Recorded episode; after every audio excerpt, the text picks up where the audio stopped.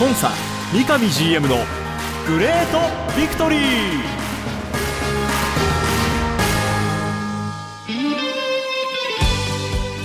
北海道とともに世界へ。スポーツによる地域活性を目指す北海道コンサドーレ札幌。この番組では北海道コンサドーレ札幌の三上弘勝 GM がラジオを通じてサポーターの皆さんや地域の皆さんの質問にお答えしていきます。今サポーターに伝えたいこと話したいこと呼びかけたいこと。三上 GM が本音で語り尽くすコンサ三上 GM のグレートビクトリー。今回はどんなお話が聞けるんでしょうか。幸せを作るお菓子石屋製菓の提供でお送りします。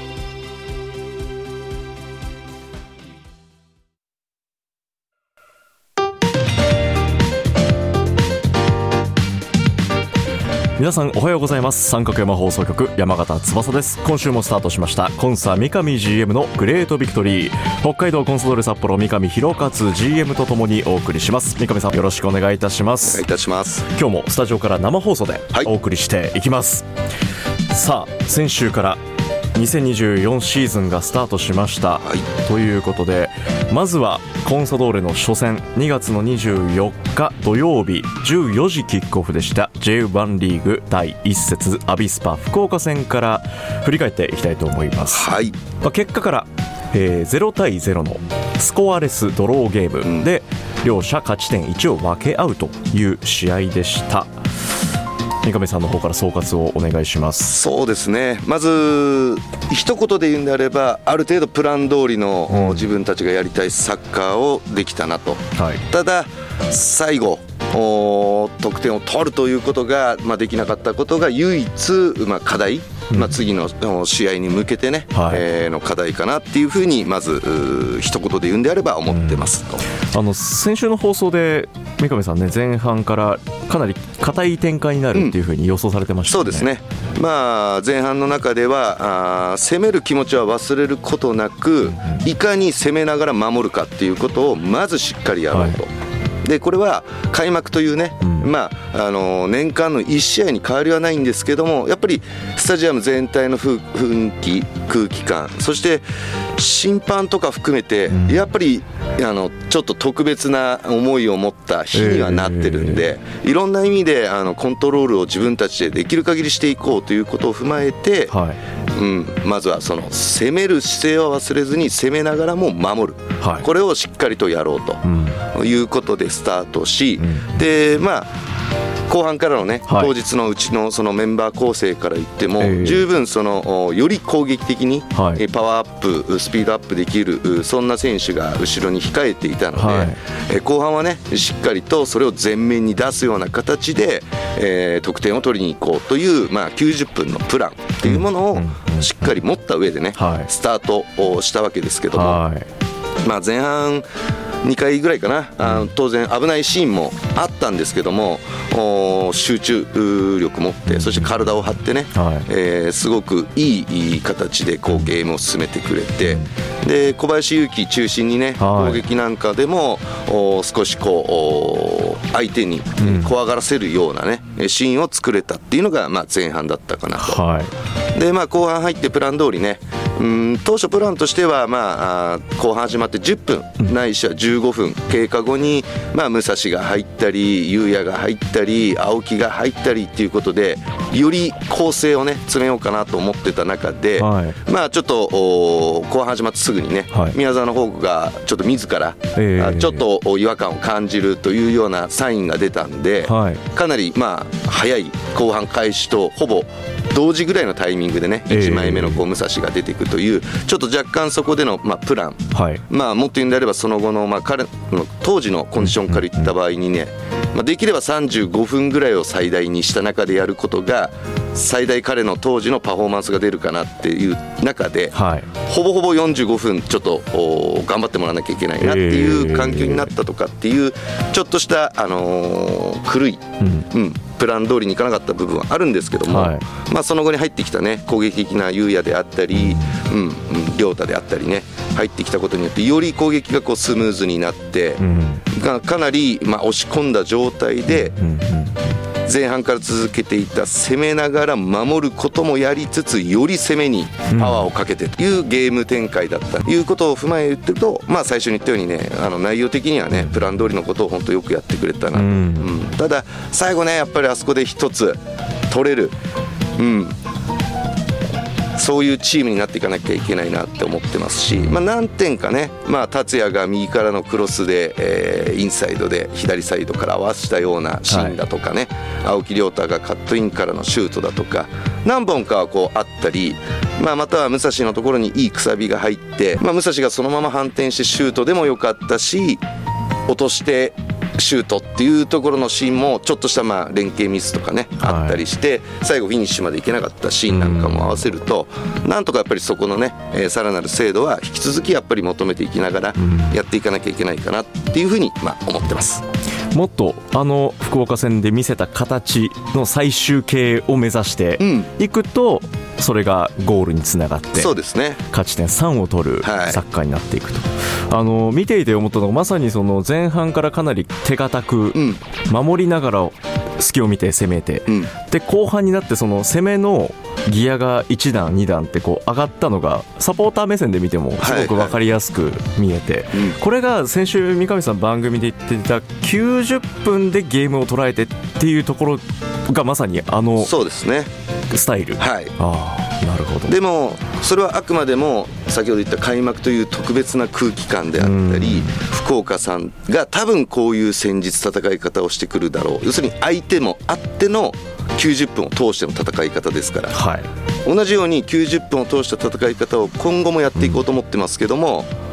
次なんかは逆に前半からどう点を取っていくか、うん、そしてその取った点をなんとか最後逃げ切るかっていう、もしかしたらゲームプランの方がね、勝ち点3に近づくんじゃないかなっていうふうに思うゲームもあるんで、はい、90分でコントロールするっていうのが全てがあの福岡戦のように前半少し固めに後半ギアを上げるではないということは理解してもらった上で、うん、今年はね90分という中でのゲームプランというものをしっかり考えてやっていきたいなというふうにより思ってます、はい、これがこの先12月までシーズン続いていきますので、はい、この後の第2節サガン突戦のお話でまたその辺詳しく伺いたいなというふうに思います、はい、さあチームですが引き続き二次キャンプの熊本で現在も調整をされています。で試合があった翌日の2月の25日には早速、えー、キャンプ地に戻って福岡大学ともう連日の試合形式でトレーニングマッチも行ったということで、え45分2本なんで90分ですね、はい、1本目が札幌2対0で2本目が0対1で福岡大学と、えー、トータルスコアは2対1で、まあ、札幌が、えー、このトレーニングマッチを取ったということになりますけれども、はい、かなり連日しっかり試合形式で選手たちを動かすそうですね。展開ですね。はい、今、まあ3月になって、えー、タイミングでね札幌にこう帰ってくるとは思うんですけども、はい、そうなると1か月ぐらいって土地柄とかいろんなこと考えてトレーニングゲーム組むのってまあまあ難しいんですよね、えー、それも踏まえた中で今向こうでいるうちにね少しでもこのトレーニングゲームっていうのが全員含めて、はい、えー、若い選手含めて経験できるようにっていうことをやった上で、やっぱり札幌に帰ってきたいなっていう思いもあってですね、まあ、この日もゲームを組まさせてもらって、まあ、しっかりと90分、うん、戦ってもらったという中で、はい、このゲームに関してはねまずキーパーの小次郎と阿若2人ともこう前半後半でこう1本ずつ出たんですけども、はい、この2人はすごく安定して、うん、あのビルドアップ含め、はい、えー守備、うんうん、本来のゴールキーパーの求められるところもしっかりとやっていたっていうすごい印象、はい、でまあ、ディフェンスに関してはセンターバックでこの時にはあのレイが出てたんですよね。はい。でレイと右に今翔太が出てたんですけど、まあ、この2人は本当いつトップチームにこう入ってきても遜色なくねこうやってくれるなぐらいの印象をすごく持ったゲーム楽しみです、ね、うん、でさらにボランチのとこでいうとね前日の福岡戦でも途中で出てきた勝なんかは、はい、まあ、あの試合短い時間でしたので、まあ、積極的にあのこの日のゲームにも、ほぼ90分ね、えー出てもらったんですけどもおーこのメンバーでやると逆に格の違いをこう見せつけれるぐらいの出来でしたし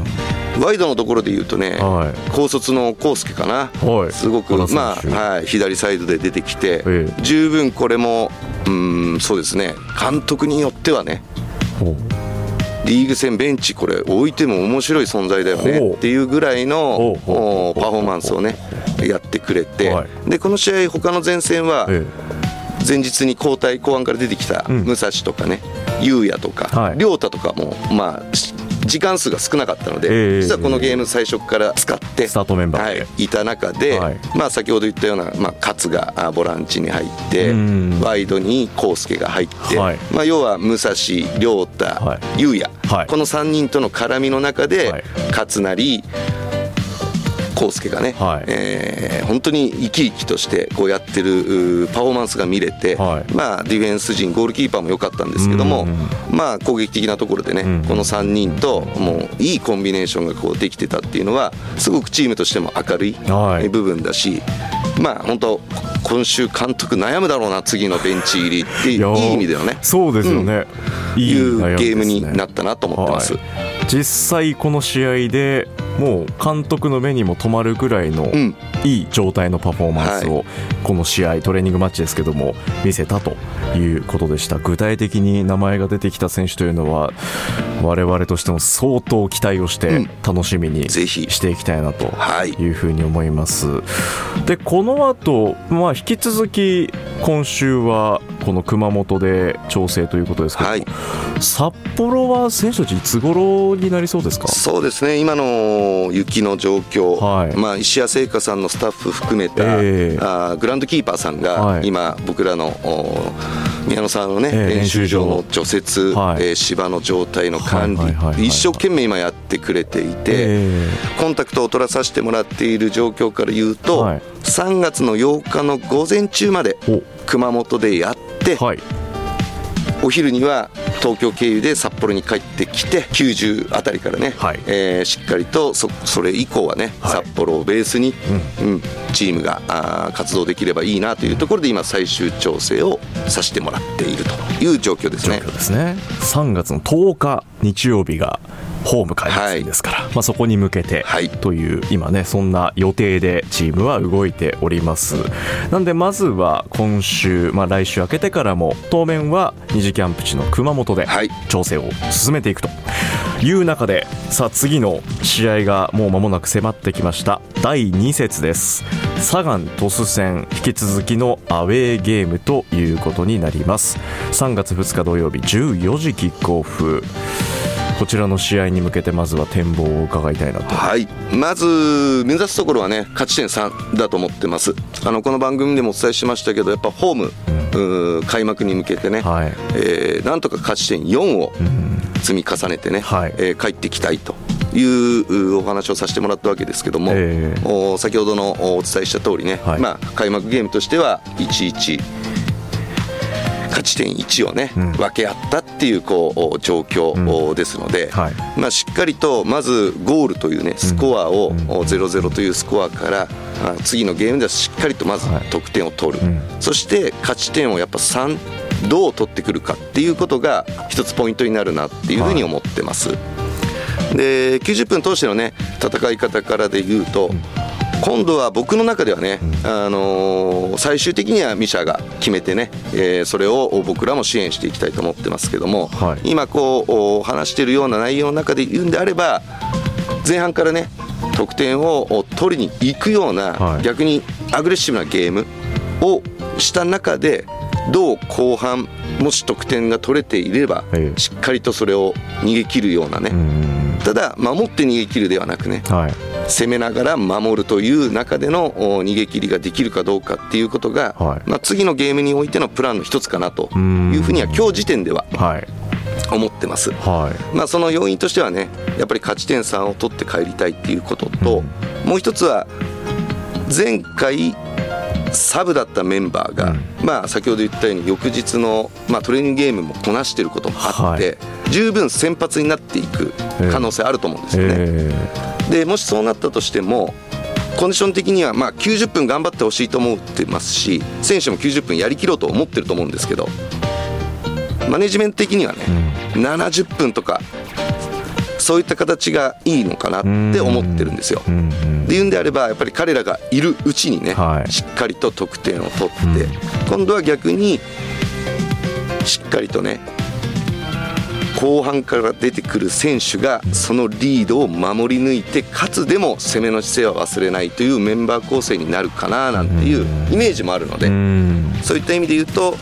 さっき言ったようなね90分のプランがいいのかなっていうふうには思ってます。はい。なんでこのスターティングメンバーの11人プラスアルファでサブに入ってくる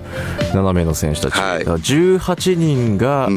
もう本当に総力で戦っていく、はい、全員で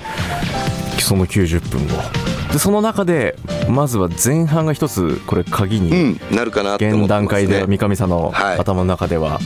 鍵になってくると。いうところですね、まあ、そこに向けてまだ今シーズンチームのファーストゴールは生まれてない状況ですから、はい、誰がそのゴールを最初に割って、うん、その後続いていくのは誰なのかっていう、はい、そこを我々サポーターは期待をしながら応援していきましょう。さてここでビクトリーメッセージをご紹介したいと思います、はい、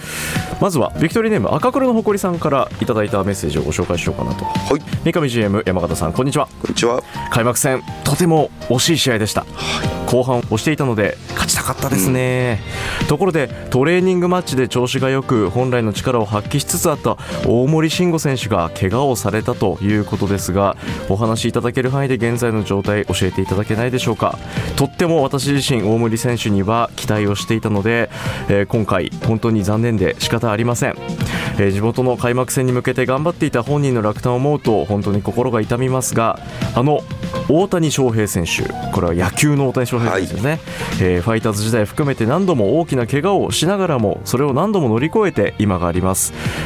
ぜひ大森慎吾選手にもここを乗り越えてほしいという期待の応援メッセージをいただいておりました、はい、ありがとうございます。まず大森に関してはねうん開幕1週間前のね、うん、えー、非公開トレーニングゲームの中で、まあ、ゴールも決めてたんですけども、はい、まあ、その後ちょっとした接触から少し足をね、痛めるようなシーンがあって、まあ、実はそのゲームの途中でね本人からちょっと難しいっていうサインが出たので、はい、すぐにね、えー、交代等々したという状況で1日ちょっと晴れとか、状況を見た上で診察をした方がいいねっていう判断をその時はしたんですけども。はい。まあ、1日経った後残念ながらちょっと腫れが出てきて、まあ、これはちょっとドクターの診断検査必要だねということで、はい、まあ、あ診察の方にね回ったんですけども、まあ、ちょっとだけ問題あるねっていうちょっと診断結果だったので、まあ、本人も当時はねやっぱり落胆はあったんですけども、はい。まあ、翌日にはね、うん、それまでのキャンプの充実したキャンプとそこで多分本人なりに得た手応えもあってすごく悔しかったんだけど、うん、今までにない明るい顔をしてね、受け止めてい。たので、はいえ。ー、僕の中ではそれも含めてあ本当成長してるなっていうふうに僕は感じましたし。慎吾のね新たなそういう一面が見れてでそこから慎吾もね今できることに集中して1日でも早いね復帰をという形で、まあ、本人としてはね札幌開幕には絶対僕間に合わせますぐらいの、当時ね、はい、えー、意気を持って、はい頑張っているというのがまあ今の状況で、はい、まあ、そこからも順調にね本当リハビリは進んできていますし、はい、日に日に明るいもともと明るい顔してたんですけど、日に日により明るくなって来てますので、はい、このメッセージはね責任持って僕の方からね、はい、本人にも伝えたいなと思いますしぜひね、えー、彼を応援してくれてる皆さん大勢いると思うんですけど、うん、多分ね皆さんの期待を裏切らない復帰後の活躍を僕はあるなと思ってますので、はい、ぜひ皆さんとね一緒に復帰を心待ちしたいなというふうに思ってます。赤黒の誇りさんから強い気持ちでやるべきことをやりトップストライカーとして戻ってきてほしいです。という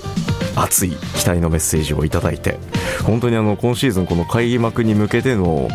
この番組でも何度も大森選手の活躍のね、はい、えお話を三上さんからもいただいていたので、まあ、そのまままっすぐに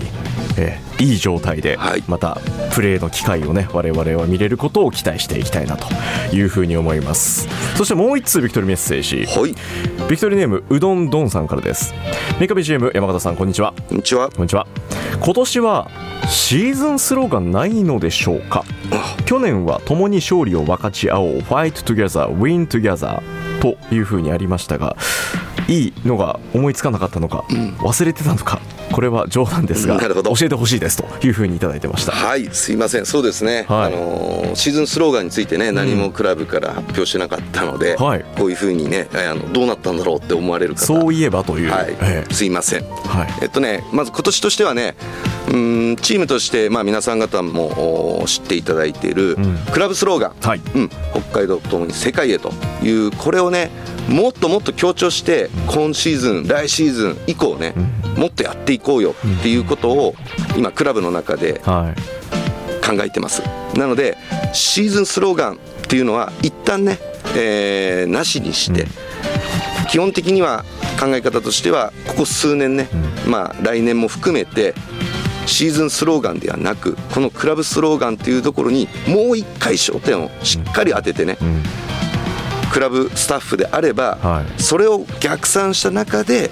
このゲーム興行のあり方だとか、いろんなものをみんなが考えてほしい、うん。そこがクラブの成長に必ず伝わるよという意味も込めてこのクラブスローガンにもう一度立ち返りたい、そういう思いの中でねシーズンスローガンっていうものを基本まあなしにはい。していきましょうと、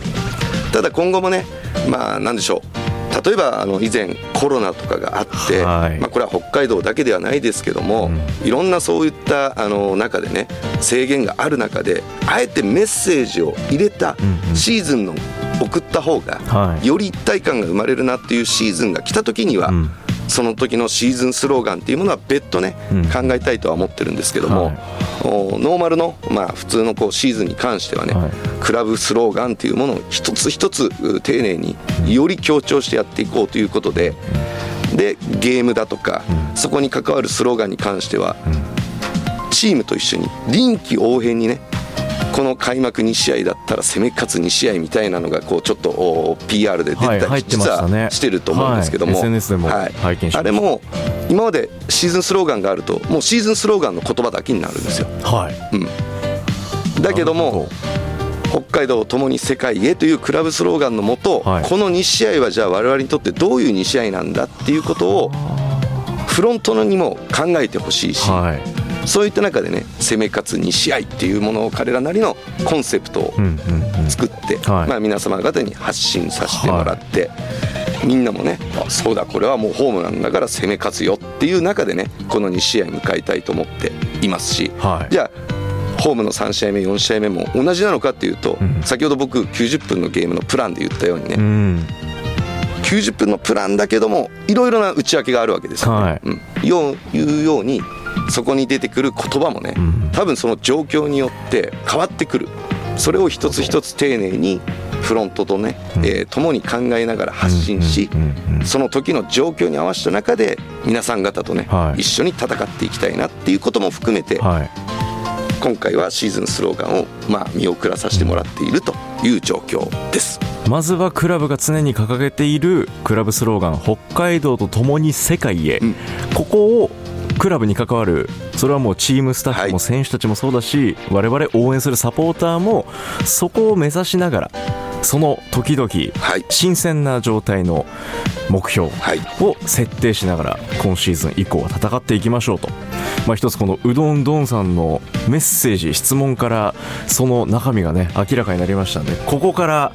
皆さんもねこの思いを共有してはい。応援していきましょう。はい、きっかけをくれたうどんどんさんありがとうございま。すまずは第2節今週末です。3月の2日土曜日 J1 リーグ第2節サガン突戦アウェーゲームとなります。そして週が明けて3月の10日日曜日は札幌に戻ってきてホーム開幕戦はい。浦和レッズ戦と続いていきます。アウェーホームと、うん。まあ、連戦の3月以降になってきますのでね、はい、強い気持ちを持って我々サポーターも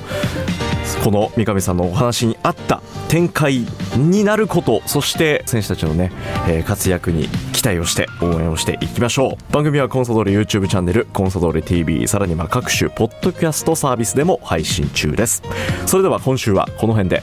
北海道コンサドーレ札幌の三上博勝と進行は三角山放送局山形翼でお送りしました。今週もありがとうございました。ありがとうございました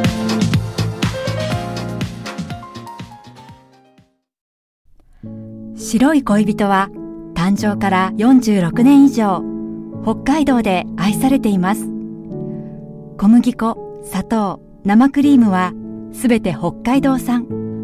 これからもあなたのそばに。白い恋人。